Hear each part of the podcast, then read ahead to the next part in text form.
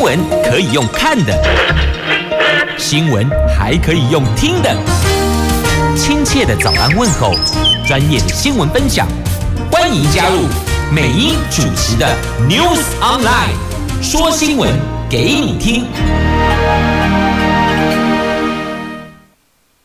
亲爱的朋友，台港后打开后，大家好，欢迎您再度锁定收听 News Online，我是美英，我是谢美英。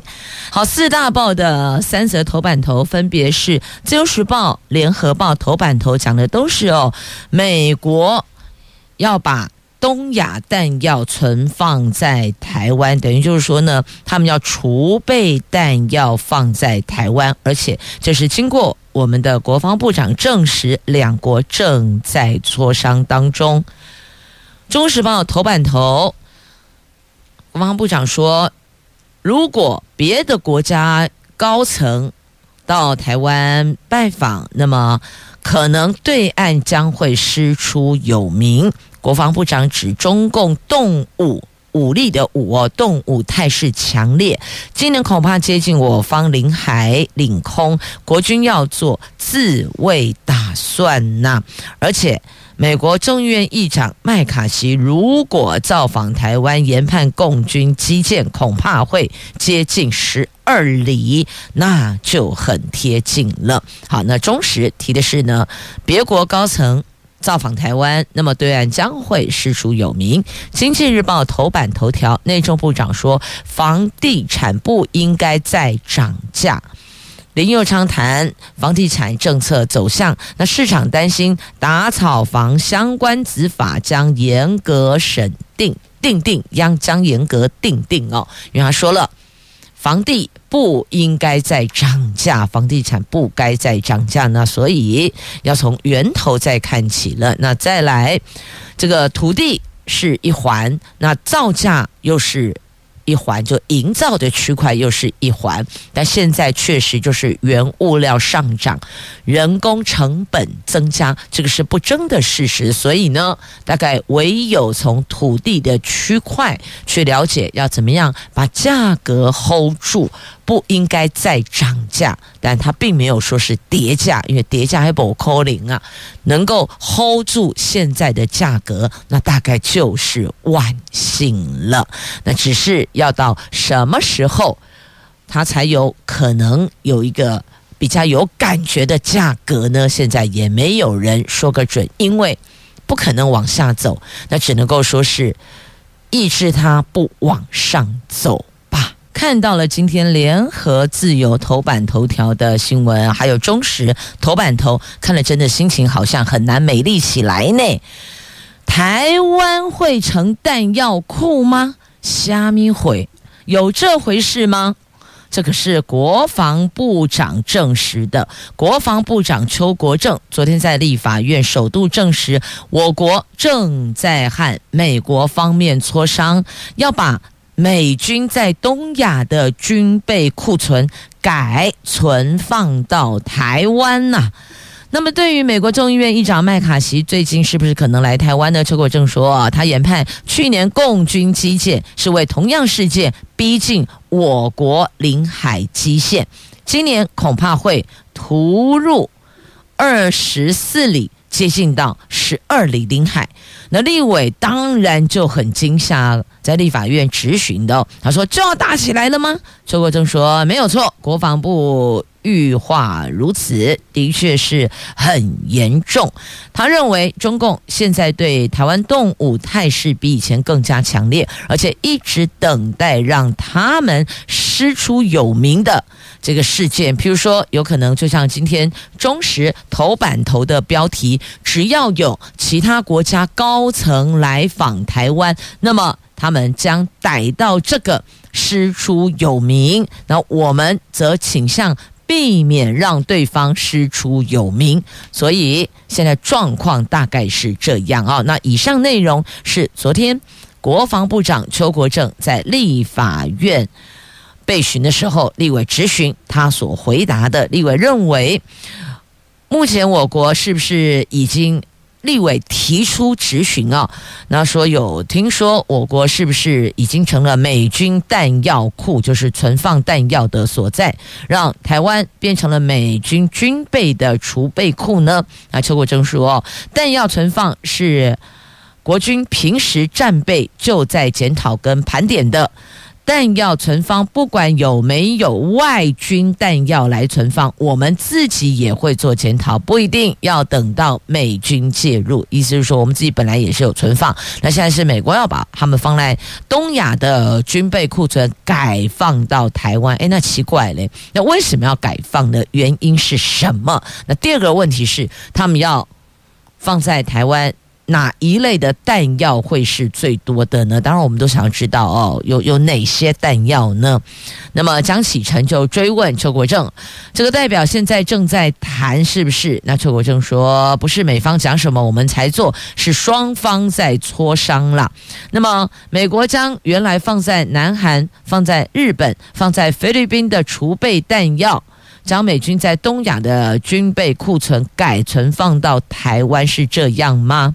那邱国正他不否认，他说这个部分目前也正在谈啊，等于说都还在谈当中，那还没有结论，但确实是有这回事哦，但还没有拍板结论，没有。那至于是哪一类的弹药最多，邱国正不便公开说明。所以这个就是让大家觉得哦，心情又开始这个心情不美丽，然后背脊发麻，整个人忐忑起来的原因就在这里。那再来呢？好，假设麦卡锡来了，那近期他假设他来了，那么我们当做什么准备呢？那国防部要把有可能会带来的后续变化，必须要做好因应。简单讲。就是超前部署。如果比去年状况还要严重的话，那去年是逼近领海基线，贴着二十四里。临街区，但今年恐怕会更加逼近，所以邱国正倾向避免让对方师出有名。国军很节制，我们不会发出第一击，我们绝对不打第一击。但是如果对方的海空实体不断一直捞过界，我们也要有所预应啊。如果共军机舰越过中线再往前进逼，国军就必须要做自卫反击。那当然，在做自卫反击之前，一定会有一个这个那个类似广播啦、提醒啦、呼吁啦等等啊，你已经靠近什么什么了啊，巴拉巴拉巴拉巴拉什么？那如果再怎么样怎么样，我们就会如何如何啊，这个是一定会有的一个那种这个广播，一定会告诉大家哦，你。太靠近了，你已经越线了。那这个是目前可能会做的。我们不主动出击，但如果你亲猛打后告猛靠，我们也不能够完全没有动静。因此，透过媒体把我们的底线拉出来，让对岸知道，这或许也是一个方式哦。所以，你认为今天头版头条的新闻？它的价值在哪里？除了让国人知道现在有这些事情，当然最主要是让对岸知道，我们已经有沙盘推演了。我们掐指一算，如果麦卡锡来，你可能会比去年更离谱。那么告诉你，我们不主动打第一集，但如果你越线离谱，那就是逼得我们不得不动手了。我们叫做被。发射应该这样讲对不对啊？就不是说什么被消失吗？被如何？所以叫做我们叫做被发射第一级飞弹，大概类似是这样。好，这是在今天三大报头版头条所拉出来的，有弹药存放台湾，有。别国高层造访台湾，将让对岸师出有名，所以等于就是把联合、忠实、自由都关注了。那国防专家对于美军把东亚弹药改存放到台湾，认为必要时还可以提供国军使用，他们是这么回答的。但是在政治上显示美方对台湾信任，但军事上是可以发挥预置物资的效果，但。问题我们是不是就觉得整个人就毛起来了呢？就觉得好像过去的安定似乎存有疑虑了。那这个会不会影响到我们其他的正常生活呢？这个也是需要观察的。那么接着我们再来看啊，在今天那一页报道，这也是跟国防部、跟我们国军相关的话题呀、这现在怎么办？马防部官兵缺粮缺肉啊！将士官兵。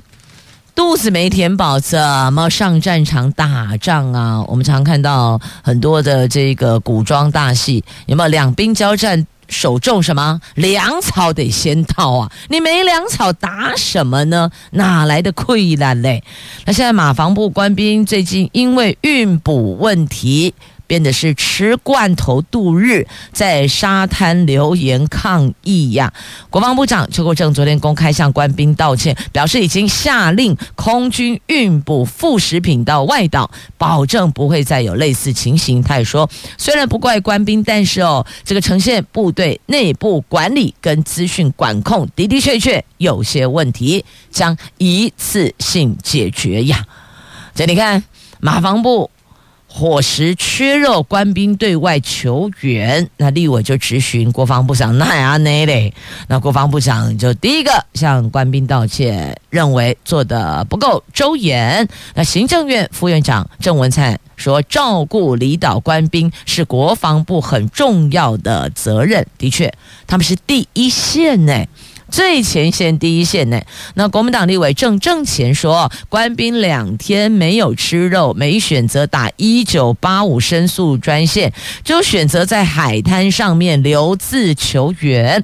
官兵的生理、心理素质都需要再特别教育，所以请国防部必须好好处理，因为这个举动让全球看笑话。可是。重点啊，想想看，这到底是官呃这个官兵个人的问题呢？他的做法有误，还是说如果打申诉电话，可能内部也会被压掉，而且他还会被惩处？问题既没解决，他还会被惩处，有没有这种可能性呢？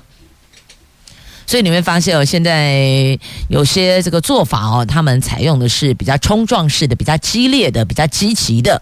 我就是让大家都看到。问题才能解决，但这个既伤了国军的形象，又损了内部的素质，这有赢面吗？所以要回过头来思考，我们这个一九八五的申诉电话，到底申诉之后，申诉者的身份会不会曝光？那再来会不会被秋后算账？那再来问题有没有可能被解决？有没有可能解决？不是被解决哦，有没有可能解决？好，这是丢出来的另外一个话题。那么，民进党前主席施明德对此他说：“这样的军队能防卫谁呢？”他说：“三十年来，他一直强烈主张金马非军事区，金马和平区，金金门马马祖哦。但是军方坚持兵留金马，如今连肉都欠缺，这样的军队能够防卫谁呢？”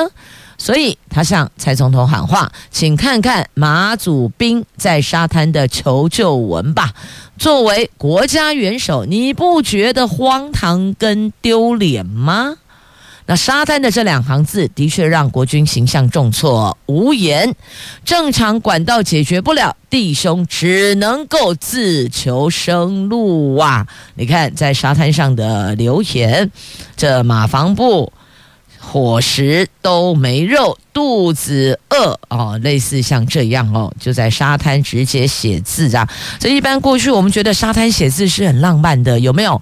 我们在电影上看到啊，在沙滩写字不都写什么 “I love you” 啊，什么我想念你什么之类的，那个是好像比较浪漫的。但今天看到官兵在沙滩上留字，哇，那个浪漫的画面顿时破裂。随之而来是现实面的问题，两个问题。为什么国防不会出这种状况？第二个，为什么会逼的弟兄以这种方式另求生路呢？而不是循正常管道打一九八五呢？所以这是两个问题要去思考的。接着我们来看《经济日报》头版头条的新闻，我们来关心财经新闻。今天要看的是房地产。内政部长林右昌昨天说，目前房地产市场温和收敛，包含了买卖都降温，价格也温和下降。他指出，政府政策是房地产不应该再继续的涨价，否则对国国家经济及社会的影响很大。那今年一月，立法院三读通过了平均地权条例修正案，内政部目前正在订定相关执法，执法对房地产市场控管的松紧，对房市影响很大。那内政部长说，房地产不应该再继续的涨价，是否意味着相关执法将严格订定？所以。备受市场的关注呢。好，那么再来看股市哦，台湾股市冲高，光电族群红火啦。美国股市在上个星期五收红，激励了昨天台湾股市价量齐扬，无论是价格还是成交数量都往上走。在大立光涨停领军下，光电族群大放异彩，多达十二档收在涨停板，加上台积电稳盘。加权指数中场大涨一百五十五点，收盘一万五千七百六十三点，写下近九个月的新高。专家说，加权指数底部已经上移到一万五千七百点，这个星期啊有望上攻一万六千点呢。好，那么接着还有。创新论坛即将登场的创新论坛的相关的内容，也在今天《经济日报》头版版面，在头版下方讲的是联合再生董座强调，能源转型已经是全球的共识了。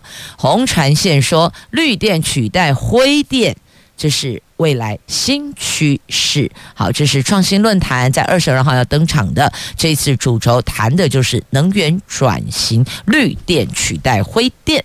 有兴趣要出席的朋友，请详阅《经济日报》头版下方。那么接着我们还要再来关心的，就是在今天联合。头版下方，基捷基隆的基捷运的捷，就是基隆捷运呐、基隆捷运新建费用暴涨到六百九十七亿，那基隆市负担额从十七点七亿变成了五十三点八六亿元。基隆市长谢国梁认为这个会造成市库严重负担，昨天提出基捷属中央重大建设等。总共有三大理由，要求比照机场捷运，中央全额负担经费。如果要让基隆负担吞下去，他说门儿都没有，门儿都没有呢，因为要自己负担五十三点八亿，那真的确实对基隆来讲哦，很沉重。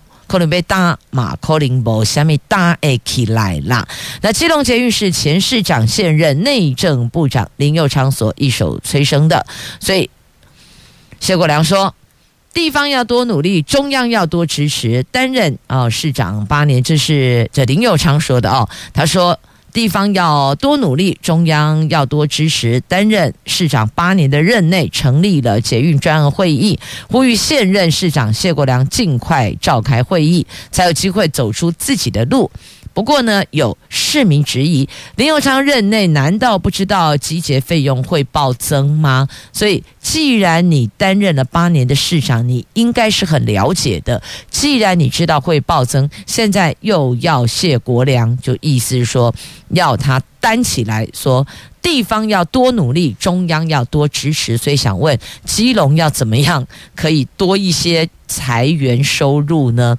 中央的统筹分配税款也不会多给呀，那么该如何想办法把这一笔款子筹到位呢？这恐怕是球又丢回给基隆市政府了。所以啊、哦，这市民的意思是说，如果现在你还是市长，你不是内政，你不是这个内政部长的话，请问你还会这么说吗？那现在。现况就是，基隆市长就是谢国梁，他则无这个没有办法说把这个责任再往外推哦，责无旁贷，他非得一肩担起，这这个经费是原来的三倍。那到底基隆还有什么方式、什么管道可以筹措财源呢？哦，因为你要知道，多了这么多亿，多了三倍，本来十七点七嘛，变成五十三点八六亿元，那要怎么样的去砍等 get 到把这个钱给挤出来？这的确对市长来讲是。压力很大的哦。那今年三月二号审查由交通部铁道局所送的机捷环境影响评估报告书，可见铁道局为基隆捷运计划开发单位，就是说呢，从头到尾都是交通部主导的建设。最后交通部主办的机捷在综合规划阶段，路线调整为主线优化，深入市区跟新北市办理系东捷运在樟树湾、在细科、在汐止市公所这三站整合共构，但不可因为为部分路段的整合，就把中央办的集结改为地方捷运建设啊？因为谁主办的，谁为计划开发单位，他就必须筹措财源、筹措建设经费一样。那基隆市真的有困难，全部让基隆负担吞下去，那真的门都没有，没法度啦。这是基隆市长谢国梁再三强调的。心有余力不足，这大概简单讲就是这个意思。所以呢，如果这个钱没到位，工程的进度还有办法继续吗？这个是要问的哦。好，那么再来看《自由时报》头版版面有这一个有谱了。过去大学都是公公并或私私并，对不对？公公并就公立大学的公的意思，私就是私立大学的意思。那现在第一例公立大学跟私立大学合并。第一例就是台科大跟华夏，他们设整并委员会了，这算是公司并首例有谱了。公公立大学、私私立大学哦，两所大学合并。第一例，国立台湾科技大学跟私立华夏科技大学积极推动两校整并，各已成立整并推动委员会，预计四月底向教育部提出整并意向书。华夏科大目前有两千八百一十七名学生将在原校毕业。然后校地捐给台科大，台科大则允诺接手华夏科大的教职员团队，所以起码跨掉重点好不？因为学校的不管说你要转型啊，还是你要就是这个退场哦，那学校的教职人员呢，他们的区块谁来接手，谁来照顾？所以现在台科大说 OK，我愿意，但你的校地要给我。华夏科大说好，我把学校校地捐给你，但是所有的教职人员你要负责照顾，你要接手教职员团队呀。诶，教职员团队这一环的这个支出也是挺庞大的，所以如果招生员额数，不足以去支应所有的开销，恐怕学校要继续呼吸都会有困难呐。那么现在预计两校四月底向教育部提整并意向书，啊，这是第一例公立大学、私立大学合并。那重点是至少。守住了学生的权益跟教职人员的权益，不致伤害太大。或许，呃，华夏的学生，你说原校毕业，他们还蛮想拿国立台呃台湾科技大学的毕业证书呢。你要不要做个这个民调一下，问问学生哦，他们想拿华夏毕业证书还是拿台科大毕业证书？好，当我没说，当我没说，这些话讲的不是应讲的哦。好，接着我们再来看。在今天中时头版下方的新闻，这个话题哦，大家是可以呃去去去思考一下哦。这是有关为末期病患请命，还记得吗？前体育主播傅达人生前有提倡修订尊严善终法，希望让。末期病患可以用安乐死结束生命。那当时二零一八年，就前几年，二零一八年，傅大人是选择远赴瑞士执行辅助自杀。那所以现在他的儿子又提出来了，要为爸爸生前他的遗愿来请命。这个话题，我们留待歌曲广告回来之后，我们再来关注。你也可以思考看看，想想看。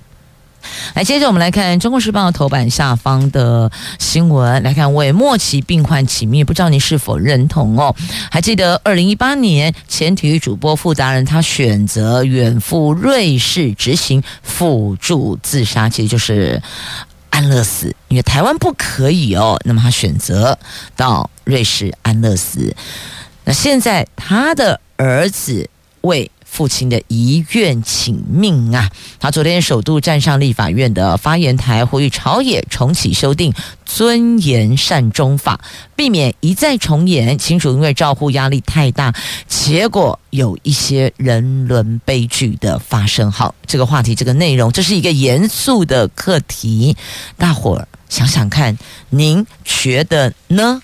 那还有预立。医疗决定，这个就是回到我们自己个人哦。那专家呼吁，呃，提供免费咨商，让大家对这个所谓的预立医疗决定能够有更清楚、更清晰的了解。那病主法实施四年，只有四万五千人签署，那咨商需要自费数千元，这恐怕就是推广的最大阻碍了。那美英是认为这个。的确应该免费咨商，让大家去严肃思考这个课题。有两个课题，一个是预立医疗决定，就病主法；那另外一个就是哦，尊严善终法。这两个都是非常严肃的，跟我们的身体健康、跟我们的生命有关系。分别在今天《中国时报》头版下方，《联合报》A 五生活版面头条。大伙儿今天如果时间允许。看一下内容，想想这是严肃的课题，也不要把真的哪一天我们必须要在医师面前做某些医疗决定的难题，让孩子们去承担。你要知道怎么签，怎么决定哦，孩子真的是很痛苦哦。不如我们自个儿决定自己该如何医疗，自己决定。好，严肃的话题，大伙儿。好好的想一下，那么再来看一下，同样在今天中时头版下方还有的新闻，大陆的商务部长说，在台在大陆的台湾企业可以享有区域全面经济伙伴关系协定成员关税优惠呀。这算是对岸在对台商释出的善意。大陆商务部部长王文涛说，将推动两岸经贸关系深入发展，帮助台胞和台企。胞是同胞的胞，企是企业的企，台就是台湾了哦。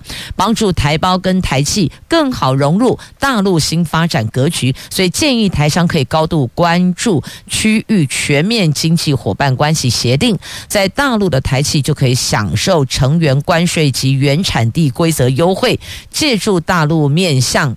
伙伴国家获得更广阔的市场。那三三会理事长林柏峰说：“大陆愿意协助在大陆的台商是好事，可以加深经贸关系。但是，but 来了，但是当务之急是两岸关系要恢复啊！大陆已经试出要开放十六个航点，台湾方面尽速开放，要从眼前的事情先做起。的确。”你不从眼前做起，你看得那么远，根本无法达成，那也是白搭呀。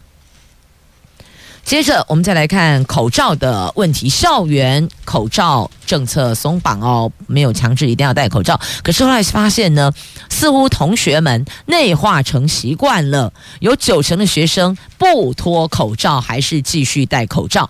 那幼儿园老师拿下口罩，让小朋友看到嘴型，导正正确发音，是这有教学上的需要。OK，但如果其他学生，譬如比较年长、比较大，他们觉得说，我就不想要脱口罩，那何必非得要孩子们硬是要脱口罩？呢？毕竟戴口罩它有基本的一些防护哦，除去了身体本身体质因素之外，它的确对于自我保护跟保护他人是有加分的。因此这一块是否？就不要那么的强制性了。好，那么再来鸡蛋供应的问题，陈建仁院长说月底可以缓和，说这个月的月底哦，三月底因为气温回暖，加上禽流感逐渐的退烧了。好，那么接着再来看，这是在今天的自由时报。头版下方还有的话题哟、哦，这爸爸妈妈要注意，有时候帮孩子哦补充那个叶黄素补过头也不 OK 的，有孩子就因为叶黄素补过头，肤色竟然泛黄呢。这是一名四岁的女童，脸她的脸跟掌心肤色泛黄，家长很担心，怕是身体出了什么状况，赶紧带去检查，发现她的碱性磷酸酶指数上升，担心女童的肝脏出问题，所以再带到小儿肠胃科求治，结果发现竟然是哦。爹娘补过头了，叶黄素补充太过了，医师研判色素累积皮肤，罹患了胡萝卜素血症。只要停止补充叶黄素，就可以慢慢的自行恢复。所以做爹做娘的，您是不是也有同样的状况呢？所以很多时候都是哈。这个父母亲觉得孩子欠缺什么，然后毛起来给他添加。譬如说，有一个笑话就这么说的哦：这大热天的，就一个女童站在国小校门口，全部就她穿着羽绒外套，所有人穿短袖，只有她一个人穿羽绒外套。为什么？因为她妈妈觉得她会冷。因为你母亲觉得你会冷，所以给你穿羽绒外套，这不就也是类似的？当然哦，为孩子的身体健康补充不足的营养素是每个爹娘心里都会，呃，每个爹娘都会做，但是哦，要适量，不能够补过头，知道吗？因此还是要询问医师，他现在这个身高体重，那么他欠缺了这一环，那么请问我要怎么样帮他？健康补充营养素，你们赶紧做医生啦，你不加搞啦。好，来当医生的竟然下跪争取工作权，闹扣零啦！医师对我们来讲，我们觉得医生就算是一个这个叫不锈钢饭碗了，对不对？已经不是铁饭，是不锈钢饭碗。可是为什么还有牙医生担心下跪争取工作权呢？这个是海归牙医师就。国外牙医师学历回台湾实习，那国考问题争论不休啦。国际牙医校友联合会昨天集结百余位海归牙医师，还有牙医系的学生到卫福部单膝下跪，希望政府依法行政执行去年医师法部分条文修正案的七项附带决议。本土小牙医联盟声明回击，希望政府不要明知牙医人力饱和，还增加国外牙医学系学历实习名额，担忧对全全体国民的医疗健康造成难以挽回的伤害。所以呢，等于两方声音都有。那卫福部怎么？怎么说呢？卫福部长薛瑞元已经表态不执行各界意见分歧的七项附带决议。口腔健康司也回应，实习名额必须看国内教学医院量能而定，会以师资设备估算，并且逐年公告。好，所以等于是也为这事儿给了个回应呢。好，那么接着再来看史上最强终结者李维拉来了，他来了之后马上就说：哇！台湾就像王建民说的那么的漂亮呢。曾经在纽约洋基跟王建民当过五年队友的大联盟史上最强终结者李维拉，昨天搭机到台湾。他对台湾第一印象就是，就像王建民所说的那么美丽。明天他将担任世界棒球经典赛 A 组预赛台湾首战巴拿马的开球嘉宾呢。台湾真的很美，台湾有好多好美好美的所在呢。您可以慢慢的、仔细的端详跟感受，绝对不会让您失望的。好，这是在今天节目最后，在我们九二七频道节目当中最后提供的新闻话题。因为待会儿啊，九二七、九二三频道我们要分开呈现不同内容。九二七。八点半广告后回来，我们要进行的是智慧新都在桃园。今天第一集，我们邀请桃园市政府卫生局局长刘怡莲要来给大家保护我们的。身体健康，现在我们有一有一个这个正在推广的哦，扩大量能的这个健康检查要提供给您。那么九二三继续邀您关注新闻话题。从今天开始，每个星期二上午的八点三十分到九点，我们有一个节目单元“智慧新都在桃园”。那今天要关心的是桃园市的扩大肺癌筛检补助，根据卫福部统计。肺癌高居国人癌症死亡率的第一位。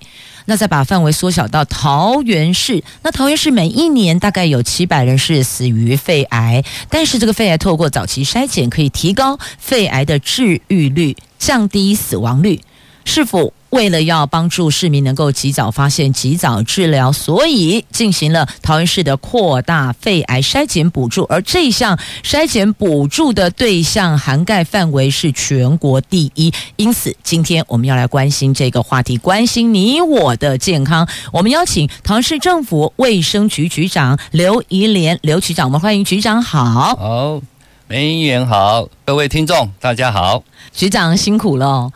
一上任，立刻就要进行桃园市的扩大肺癌筛检补助，而且这项补助因为涵盖的范围对象范围是全国第一，又透过线上申请，非常的便利，所以其实询问度很高。因此，就有许多朋友，桃园市民朋友在询问，扩大肺癌筛检有没有一个资格对象的限制？刚才梅英讲的非常的清楚哈，现在。无论从整个卫福部的统计哈，我们癌症大概目前是大概十大死因之一嘛。可是癌症当中里面有肺癌，嗯，肺癌是从大概两年前开始哦，每年这整个国人他突破一万人是死于肺癌，嗯，然后在桃园里面大概有七百多位哈，啊，所以张市长一上任就非常关心到我们整个年轻人，包括四十岁上面的健康。而肺癌这次这几年的研发到一个检查的部分，越来越可以用低剂量所谓的低剂量电脑断层，可以早期发现、早期治疗。所以刚才没有提到说，如果如果是太晚期，举个例子说，如果是在第四期才发现哈，嗯，它五年可以存活的只有占百分之十。可是如果你在第一期，甚至在零期，零期可以到百分之百；如果在第一期，可以到百分之九十。国健署目前主要是针对五十岁以上有重度抽烟，就是。一天抽一包抽三十年，还有家族史，比如说有父母、兄弟姐妹或子女这边有的话，才补助的对象。因为照低剂量电脑断层，现在健检的部分，其实很多医院的话，大概都四千块，甚至有到五千块以上。其实，在某种程度上，对一些啊中等家庭里面，有些也相对是个负担呐。所以张市长看到这样一个问题，就觉得说要。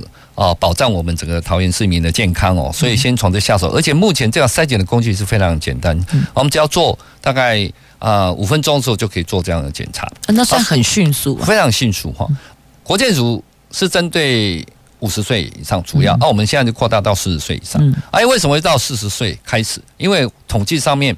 还有包括我们的台大的陈进兴陈教授，他是前台湾大概开肺癌最多的一个教授，他也给我们一个建议哈，他也是希望说四十岁以上至少你要做过一次低剂量电脑断层，啊这样的话可以在早期发现。像刚才提到说，如果你第一期发现你的五年的存活率可以高达到百分之九十以上，零期的甚至到百分之百，零期甚至到百分之百哈，啊所以这样的话跟现在全台湾的话肺癌哈第一期发现的话占占不到百分之三十嗯。哦。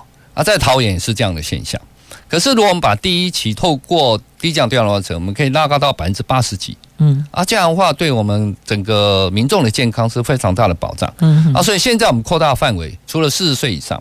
它也扩大一些空屋的族群。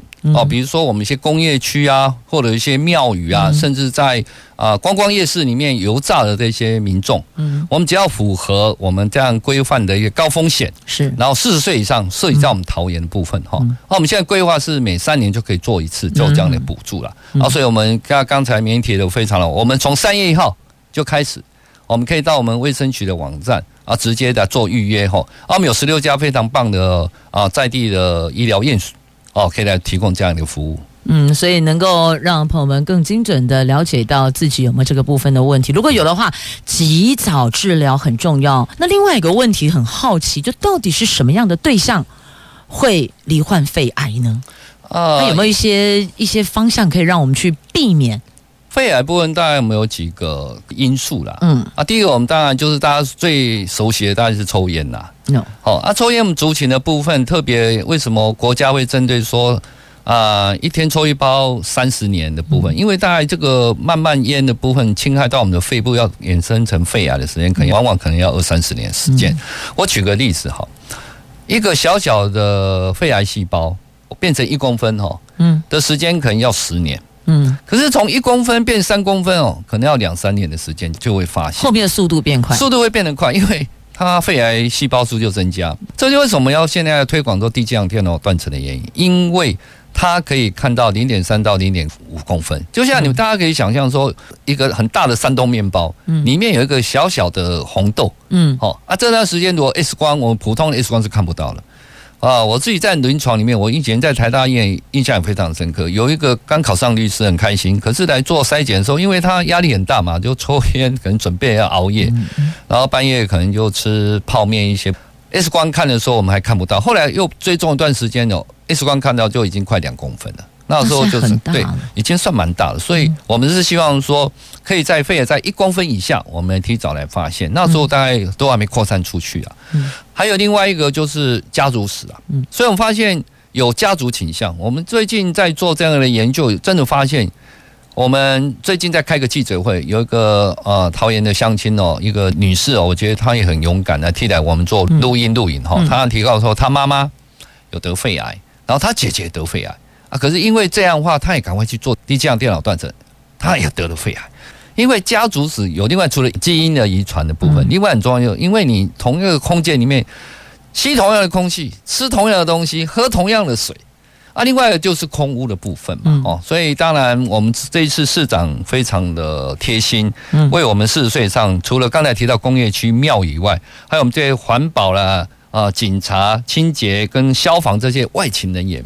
我们也希望，就常常在暴露在空气当中的部分哈，我们可以希望能够它来做这样的检查。所以就是暴露在这个 PM 二点五的空污当中，空污里面啊，特别空污里面，其实就像一天的话，其实空污我们根据环保署的调查，就是上班跟下班那时候车辆最多的时候，最糟的时候，那时候空气是最不理想的时候。那个，所以这个是职业部分而暴露在空气当中。许多朋友说我没有吸烟呐、那家里也没有家族病史啊，为什么还会罹患肺癌？就是因为有暴露在 PM 二点五的问题，那还有职业上的问题，那还有家庭主妇要特别留意油烟的问题。我印象深刻，我在那时候在台大，有些老师们在做调查。发现为什么东方的女性，特别是都不抽烟的，她肺癌比例那么高，而且逐年在上升。后来去调查，因为是我们东方，特别是我们台湾那个的料理的方式啊，油炸煎的方式哈啊，所以我们也鼓励做呃抽油烟机嘛。嗯，那可是我我举个例子哦，我妈每次都很担心我在那电台里面给她唠亏哈。可是哦，我们家的抽油烟机哦，它是不打开的。他只是照明而已，因为他觉得那个很很 很耗电的。然后我就跟我妈讲说，这个电哦，其实哦不用省哈，因为这样对我们空气、对我们身体还更好。因为你们想象说，在一个厨房里面，因为要厨房跟客厅要做隔离，真的不容易，你空间要非常的大。嗯，所以常常如果你在家里面哈有这样油炸一些油烟的这样出来，其实，在房间在在客厅里面哦，都会沉积在你的。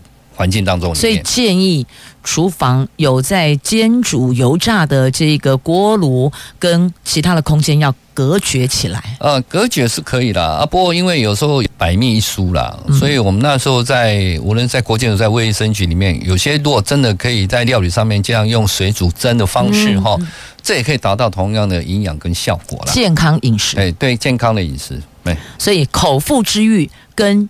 健康饮食养生，我们两个要做取舍的时候，记得还是要把健康放第一。想吃偶尔久久的假鸡该呀，是是啊，解解瘾就好，但不要变成是常态，因为唯有健康才是永续的。为什么会罹患肺癌？那么有吸烟的因素，也有环境上面，包括职业铺路 PM 二点五的空气污染跟油烟。以及相关疾病史、家族史等等等。那么还有很多朋友在询问呢，如果是因为不同的路径而担心可能会罹患肺癌的话，预约的路径有没有什么不同？那还有需不需要负担费用的问题？我想这一并就请刘局长在空中对所有的朋友说明。好，当然就有四大类嘛。刚才叫做有吸烟的族群，嗯、第二个大概有家族史，嗯，啊，另外是有。污染的暴露，职业的暴露啦。嗯、啊，另外当然就空污上面，比如说在外面长期的暴露在一个空气污染的环境当中里面。嗯、啊，这边我特别再补充一下，针对在职业类别里面，我们这次有针对啊桃园的一些工业区里面哦，因为它的工业区我们会把它排列在面做优先做筛检的原因，因为是。啊，环保局有协助在做空气盒子里面去做一些有关 PM 二点五的一个侦测。啊，当中里面我们也特别比较担心，有些像啊做石棉的啊，或者电镀啦、铬镍啊这些比较啊在科学证据上面怀疑会有肺癌的部分啊，比如这样以石棉为例哈。好，譬如我们在以前的石棉，因为它耐热嘛，所以我们的来鳞片啊，或者石棉瓦这边哈，都充斥在我们的环境当中里面，都要掉二三十年的时间。所以根据台湾的学者一个调查，台湾在二零二零年到二零三零年这段时间，当然是石棉引起肺癌哦非常高风险一个时间。嗯，啊，所以张市长也看到这样一个的现象，所以我们来特别来做这样的推广。嗯，啊，低剂量电脑断层就是 LD 哈 CT 啊，这部分是完全免费。嗯。啊，在如果在自费的部分，大概各家医院不一样，可能大家都在四千到五千的左右啊。啊，如果预约的平台其实相当的简单，请再麻烦啊各位听众可以进入我们啊卫生局的网站，一进去呢就会看到一个预约平台，啊里面它会一进去它点我有针对四大类别，啊如果你符合部分哈。啊，然后提供一个很简单的一个证明，比如说你是桃园市民啊，另外你有相关的，比如说有抽烟的家族史，或者是有一些职业类别，让我们知道一下哦，那我们才透过这样的部分，啊，我们再很快的就可以做预约。啊，后台里面有啊十六家的医疗院所可以预约，你可以找你合适你的时间，或者是你靠近你不要靠在家里面交通比较方便的时间哦，啊做这样预约。第一天呢就有七百多个民众哦，就马上预约。哦，每次啊，我们今年呃预算上我们还在抓人数的部分，我们今年会针对两万五千位啦。嗯，啊，后续的话，如果照这样的速度，其实很。快有机会，可能很快啊，在三四个月可能就会满。可是我们没办法再扩大研，因为医院的量能也有限。嗯，因为它可能不只是针对这一次的专案，还有民众需要做检查的，还有一些民众需要自费的部分哈啊，所以就只能针对我们桃园一共有二十二台低剂量呃电脑断层可以做了，所以呃，请如果民众在预约的时候也请可以蛮耐心的等候。是的，LDCT 我们全桃园是二十二台，所以呢，也因为这样，所以受限人数。那再来请问，我们桃园市年满四十岁以上成年人人口数是多少？预估话都已经超过，当然将近一百万的，一百万那如果两万五，等于只有百分之二点五，哎，这个数字好像显然还有成长的空间哦。啊，那当然你要考虑到，我们还是针对高风险的哈啊，因为如果我们很多的听众朋友，如果你啊身体状况也非常不错，而且你有做很好的防护措施嘛，是。我刚才提到说，有些运动的时间可能就要做选择，你就。并尽量避免在啊，如果是上下班的时间比较高峰高峰的时候，啊，你也做很好的预防，啊，你觉得健康状态非常好，嗯，啊，这段时间也许我们可以再耐心的等候，啊，让最高风险的人，比如说很有些很辛苦的一些清洁队员啊，或者一些义消义警啊。还有一些环保人员哦，这些我们可以赶快先照顾他们。还有一些如果是家族，这边又提到说有一些吸烟的对象的家人，我们有开放。他没吸烟，但是家人吸烟。我们是担心二手烟，所以我们这一次有开放给吸烟家里面的家人哦，每人哦，目前是一位啦哈，啊，这是在国建署没有了，这是这也是我们桃园的特色。啊，另外我们有针对庙宇的部分。哦，里面庙宇部分我们大概有两位了，啊，因为一开始我们每一家庙宇两位，有两位啊，如果呃。像夜市里面哦，摊家里面，我们也提供啊，大概目前也是两位的部分哈。啊，当然，如果觉得说量呢，我们会再慢慢的做调整。啊，市长也知道也会有这样，可能是有大家会赶快来做的现象啊。不过我们会随时做滚动性的调整。是的，因为毕竟首次扩大肺癌筛检补助，那我们会在这一次的过程当中去检视出哪些还需要调整或是增加。这个区块滚动式检讨，会再做调整。所以提醒所有的朋友们，不是只有在这十三处工业区工作十年以上的朋友们，那包括到您可能暴露在致癌物质环境当中，包括暴露在 PM 二点五的空气污染环境当中，像上下班尖峰时间的一交一警等等，这些都是有可能，也都是我们这一波扩大筛检的对象。所以桃园市的。扩大肺癌筛检补助对象涵盖范围是全国第一的，比国健署的还要大。是没错。啊，如果预估的话，国健署我们去年，因为它只有两个族群，一个是啊重度吸烟的，还有一个是。家族史哈，啊，所以我们去年做了半年以后，大概只有两三千位了哈。有符合资格，嗯，那、啊、如果照这样的话，大概顶多符合四千位而已，哦，那、啊、我们这一次扩大到两万五千位，啊，也是希望能够针对四十岁以上提早来发现，特别我们担心，啊，如果不提早发现，可能到五十岁、六十岁，可能他的可能就是时间可能比较后面一点，哈、嗯，这也是我们张长征张市长啊非常关心我们桃园市民的一个非常好一个政策。目前唯一实证可以早期发现肺癌的筛检工具就是 LDCT，就是低剂量。电脑断层，所以也透过在节目中让更多的朋友们知道，桃园市民，您是桃园市民，而符合我们补助对象资格，千万不要让您的权益睡着了。进行检查，因为肺癌是及早发现、及早治疗，千万不要让您的健康因此而受伤害了。那么，如果还有一些不清楚的地方，请问局长，我们是不是有哪一支服务的专线，亦或者咨询的窗口呢？啊，当然，除了我们有一些资讯上的落差，有一些长辈嘛，哈，或者有一些人在电脑使用不比较不方便的话，我们会有提供一个专线，是零三三三四零三四五，哦，还蛮好记的哈，零三三三四零三四五。我们可以拨这个电话，我们有专门有几位同仁会来协助你们做预约，也非常谢谢民政局的协助哈。无论在区公所或我们在卫生所里面，也会协助做这样的服务哈。所以如果有民众你符合资格啊，刚好要去去公所办点事情，也透过这样的平台可以来做预约啊。如果到卫生所带小朋友去打疫苗啦，或者长辈要去看个检查啊，顺便也是在那边做预约的部分，然后再回到我们十六个啊医院里面来做检查。是的，如果还有不太清楚的区块哦，有电脑、有手机可以上网，你就直接登录官网，卫生局的官网首页就有相关资讯，或者可以打电话给桃园市十三区区公所，亦或者服务专线啊。那专线如果电话号码现在开车记不住的话，你就记得打市政府总机，请他接到卫生局，再询问他专线也是可以的。是是没错。总之就是要把健康够好好噻。是。肺癌防治要从良好生活习惯做起。是，最后请局长给一个良好生活习惯。良好生活习惯大概是要持续的运动了哈，还有一个我均衡的饮食啊，当然要去除那一些吸烟的哈一些习惯哈啊，当然最重要是全家人们一起来做运动，然后最好的时间大概就是避开一些尖峰的时间。这个低降电脑断层，它只能够。帮你找到癌症，可是它不能预防癌症。最重要的方式还是像绵英议员所提到的话，要好良好的生活习惯啊，从你自己开始着手。是的，健康你我，桃园最棒。是我们今天谢谢桃园市政府卫生局局长刘一莲刘局长，谢谢局长。好，谢谢绵英议员，谢谢各位听众，祝大家身体健康，祝大家健康平安喜乐。感谢收听，我们下次空中再会了，拜拜。拜拜。